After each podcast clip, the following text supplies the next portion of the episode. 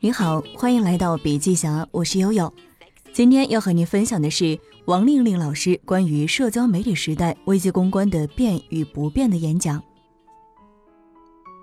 今天我们讲的是社交媒体时代危机公关的变与不变。首先，我们来说一下危机是什么。百度百科的解释是这样的：当公司既往存在的问题突然曝光，或者是一场突发事件给公司的人员、财产或者是声誉带来了损失。可能使公司的品牌价值和形象受到质疑和挑战，甚至可能影响公司业务的可持续性。根据美国的一项调查，百分之八十企业的人认为，危机就像是税收或者是死亡一样难以避免。不管你是否喜欢，它就在那儿。你要做的就是你要知道如何正确应对。那为什么危机公关对品牌声誉至关重要呢？是人就会犯错，企业也一样。人们更关注的是你犯错之后是如何应对的，你表现出了什么样的责任态度和价值观？为什么有些危机能够力挽狂澜，而有些危机本不至于伤筋动骨，但最后却还是搞砸了？下面我们就通过研究实战案例来解读不同的危机应对带来的大不同。我们首先来看第一个案例：趣店。趣店早期是做类似于大学生贷款的，比如说某学生想要买一个 iPhone。却买不起，于是就可以到他那儿去贷款，因为在银行贷不到，而且利息高了很多，属于现金贷的一种。今年国家已经出台政策，严管现金贷。本来刚一上市，趣店的股价是迅速爬升的曲线，但是危机发生以后的节点，股价一路下跌。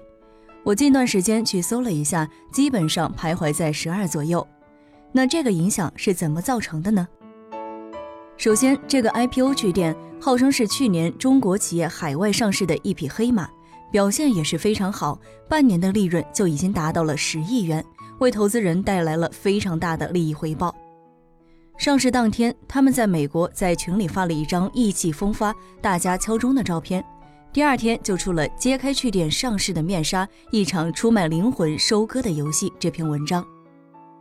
这篇文章写得非常好，也是非常的有趣，阅读量瞬间十万加，所以文章的影响力非常大。但是在我看来，是有人要故意整它。我一再讲，每一场危机的背后都是有推手的。大家猜想一下，一个企业成功上市的时候，大家都在准备 IPO，这个时候有人从背后掀起了这么一件事，那这个推手有可能是谁呢？那不管是谁，这件事本身能不能对他产生伤筋动骨的影响，以至于让他的股价跌了三分之二呢？答案是不至于。那是什么东西把他自己打败了呢？是他自己。你拦不住外面发生了什么，但是你能够控制的是你自己该如何做。所以这件事情搞砸了，最大的责任方其实是自己，尽管引子是别人引爆的。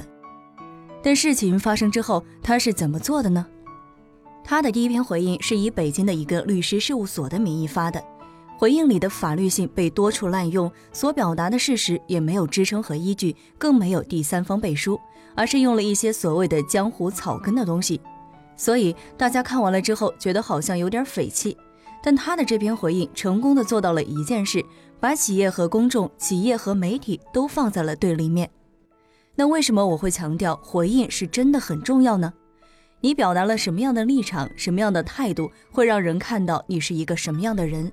如果他原来背后有一匹狼盯着他在咬，他以这篇回应之后，身后就多了一匹狼，出现一大堆文章来就趣店背后到底是一家什么样的公司。所以这个是我认为他的第一个错误。这个时候，趣店显然没有一个危机预警的机制，也没有非常懂行的人，而且老板显然是自我感觉很好。他说：“这个时候我要出来回应，于是就出了一篇去店罗敏回应一切的这篇文章。做任何事情，尤其是在做危机公关，要在正确的时间、正确的渠道，由正确的人来说正确的话。错误的发言人加上错误的时间，再加上错误的渠道，说了错误的话，那就相当于品牌自杀。”好了，以上就是本期笔记侠的全部内容，感谢您的收听，下期见。